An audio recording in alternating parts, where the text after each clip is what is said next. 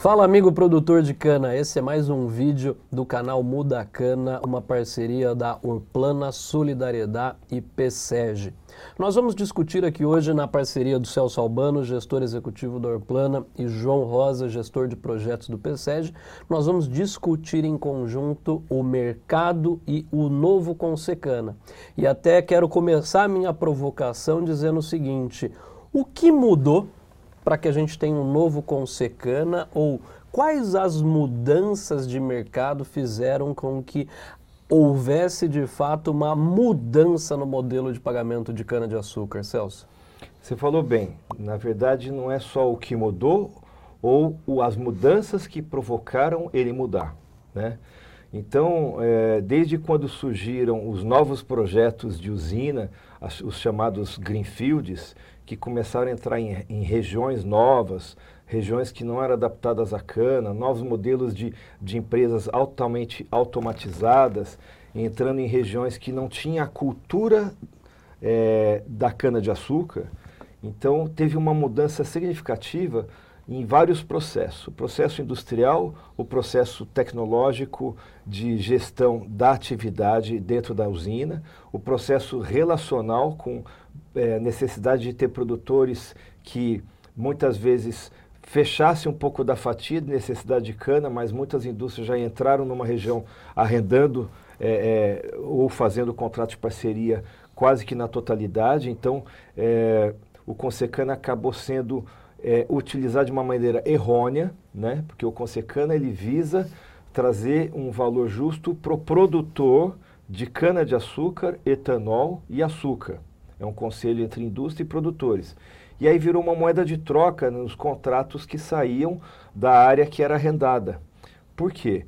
Porque numa região nova, em que aquele pecuarista ou produtor de grãos se deparava com uma indústria sendo instalada lá, ele não sabia como negociar isso, então ele pedia orientações para o seu sindicato, para a sua federação estadual de agricultura, e no desesclarecimento em relação a isso, o pessoal colocava como primeiro, é, primeira segurança, use o modelo Consecana. Mas o modelo Consecana é para produtor e não para terra arrendada ou em parceria. Então, teve uma confusão conceitual e aí o, o, o sistema deu um tiro no próprio pé, porque nós começamos a ter dois modelos, o modelo para o produtor de cana e o modelo para o dono de terra que não, entregada, não entregava a terra para a usina se não tivesse a cláusula de remuneração pelo Consecana. Isso mudou muito, né? Então hoje a gente tem fora do estado de São Paulo uma infinidade de áreas que estão sendo arrendadas usando como cláusula de segurança o Consecana. Outra coisa que mudou, a própria mecanização. Então, hoje, o processo de mecanização trouxe uma, uma eficiência maior de produção, uma eficiência maior de escala de produção, mas uma redução muito na produtividade e as relações de negócio também tiveram que mudar. Então, ao longo de 10 anos, percebeu-se que as mudanças que aconteceram na comunidade canavieira, no cenário sucroenergético, é, trouxe um Consecana não mais justo.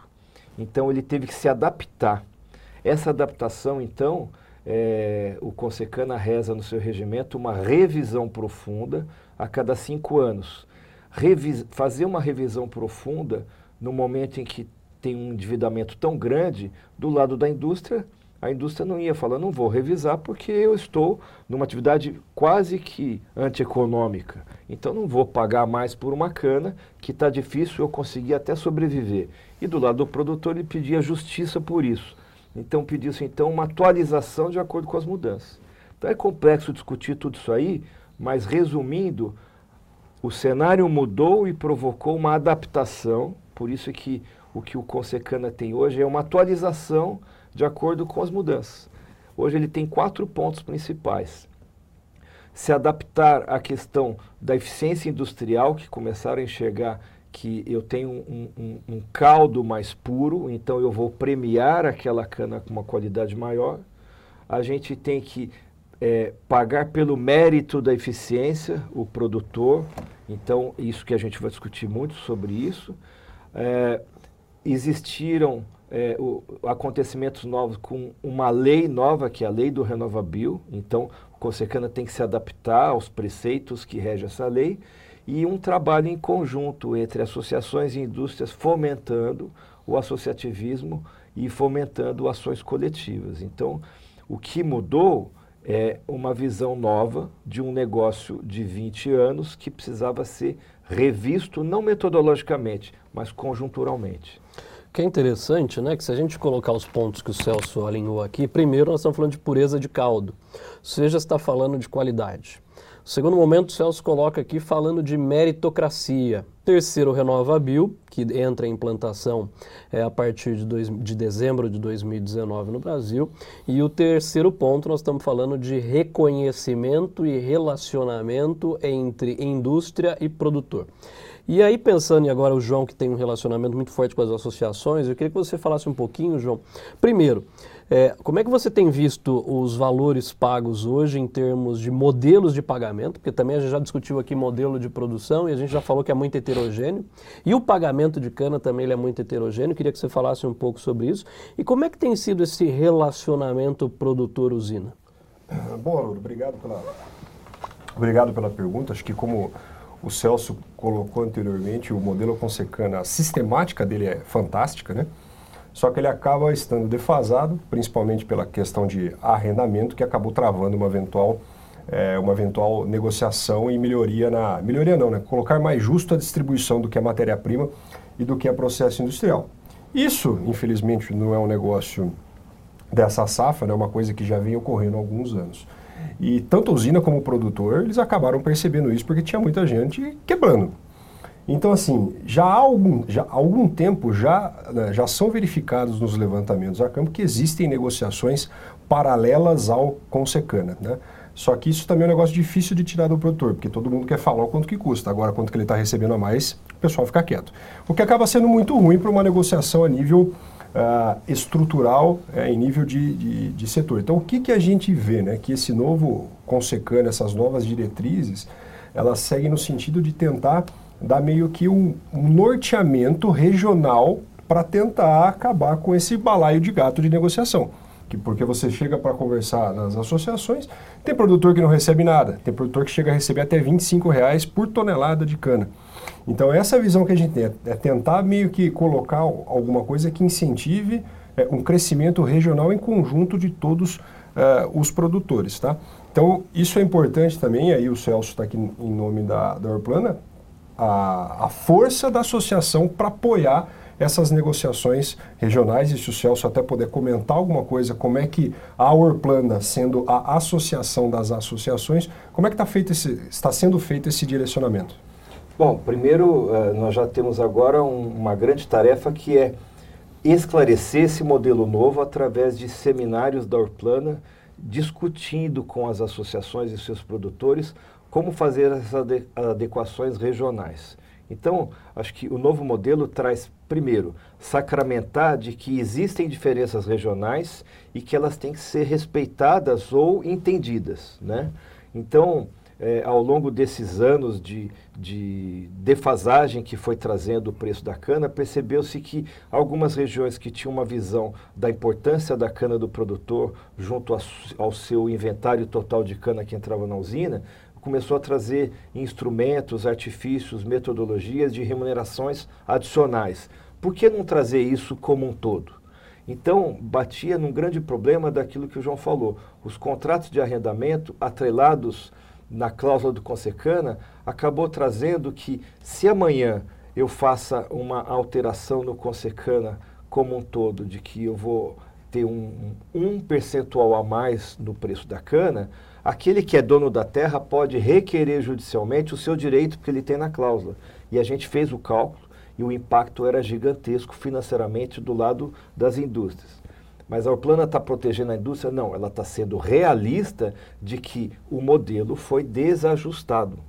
Esse desajuste traz então como que a gente pode fazer para trazer essas adequações regionais que não façam impacto como um todo. Então nós temos um trabalho de seminários de esclarecimento e mostrar que é através da associação que o produtor consegue montar relações de novas negociações dos seus contratos atuais ou de aditivos. Né? Então, esse trabalho, João, acaba sendo um grande transformador de fazer com que a própria associação seja valorizada e que ela seja o capitão do time negocial com a indústria. Só complementando, Haroldo, depois eu passo para você fazer a conclusão. Eu acho que o cenário vai ser de melhoria e desse estímulo né, a, a essa nova adequação do Consecana. Por quê? Hoje, aqui, levantamentos do, que a gente conduz aqui no PSEG mostra que o custo de produção de cana está na casa dos 104, 105 reais em média, tá? então tenho mais ou menos eficientes, enquanto a remuneração está na casa acho que dos 80, 85. Só que 104 reais de custo, isso é para produtor. Usina, né? Depois você pode complementar, isso aí está na casa dos seus 115, 120 reais em média. Então, assim, pensando frio e calculista, só fazendo matemática, você prefere comprar cana num Consecana pagando uma remuneração adicional, que agora o novo modelo vem para meio que ajudar na diretriz, ou produzir? Então é evidente né, que se for, você for fazer conta em média, existe aí é, uma tendência do setor a comprar mais cana seguindo essas novas diretrizes, ou seja, a participação da cana de fornecedores tende a aumentar nas próximas safras e o Haroldo, é, se possível, pode fazer a complementação para a gente. É, o que é interessante, é, principalmente você que está nos assistindo e que é produtor rural, sabe que o, o próprio mercado se antecipou à letargia de revisão do modelo consecano, ou seja, cada unidade tentou corrigir indiretamente é, as mudanças do modelo. Por isso que aconteceram as situações como o próprio João colocou, né? um subsídio aqui, é, um valor fixo ali, e aí nós criamos modificações ou distorções para corrigir uma letargia de modificação do próprio modelo. Por outro lado, o que é interessante colocar é que nós vamos olhar a partir de agora para um processo de reconhecimento e valorização baseado em meritocracia. E entenda quando eu falo de meritocracia é o ganho, o valor compartilhado entre produtor e indústria. Isso é algo extremamente importante, saudável e que eu acho que é um passo até muito interessante, assim como com o Secana foi um grande avanço é, lá no processo de desregulamentação do setor, principalmente final da década de 90, e que agora nós estamos dando outro grande avanço, que é reconhecer aquele produtor de fato que é mais eficiente, aquele produtor que desonera a indústria, aquele produtor que está entregando uma matéria é, de maior qualidade. Por quê? E eu costumo brincar como economista que em alguns casos o Consecana ele foi responsável pela destruição de valor no setor sucroenergético. E explico. É, se a gente pegar a safra 2018-2019, uma safra de quebra é, de produção, é, em função de problemas climáticos, nós tivemos uma redução no preço do ATR. Ou seja, é, isso não justifica aquilo que a economia a gente aprende, que quando reduz a oferta, o preço aumenta. Ou seja, é, não faz sentido. Em alguns momentos, o que a gente observou é que isso acabou até mantendo grupos industriais não tão saudáveis no setor. Então é importante comentar que a partir de agora o que a gente procura é recompensar, recorrigir, vamos dizer assim, é, é esse modelo que ficou um pouco letárgico em termos de remuneração, olhando para variáveis que zelem principalmente pela valorização do fornecedor de cana, como o João colocou aqui, entrega uma cana a um custo mais competitivo e além disso, cujo risco a usina está transferindo para esse fornecedor. Ou seja, aqui é importante perceber que não podemos falar só de custo. É importante que nessa relação fornecedor de cana-de-açúcar com a usina nós entendamos o real valor do fornecedor de cana. Ou seja, ele está te entregando uma cana na esteira, qual o nível de risco a usina está assumindo? Praticamente um risco muito baixo. Além disso, qual o nível de mobilização de ativos que a usina está tendo? Muito baixo. Então é importante a gente entender a partir de agora, trazer essa discussão à baila num cenário onde a gente vai ter uma expansão é, justamente da cana de fornecedores desse papel qual é o valor da cana do fornecedor ou desse meu fornecedor para a usina. Então, em função do nosso tempo, agradeço o Celso e o João pelo nosso bate-papo. Se você se interessou cada vez mais, esse foi o nosso piloto do programa Muda Cana no YouTube. Então fica aqui o meu convite para vocês se inscreverem e em breve vocês terão novidades e novos vídeos aqui no canal.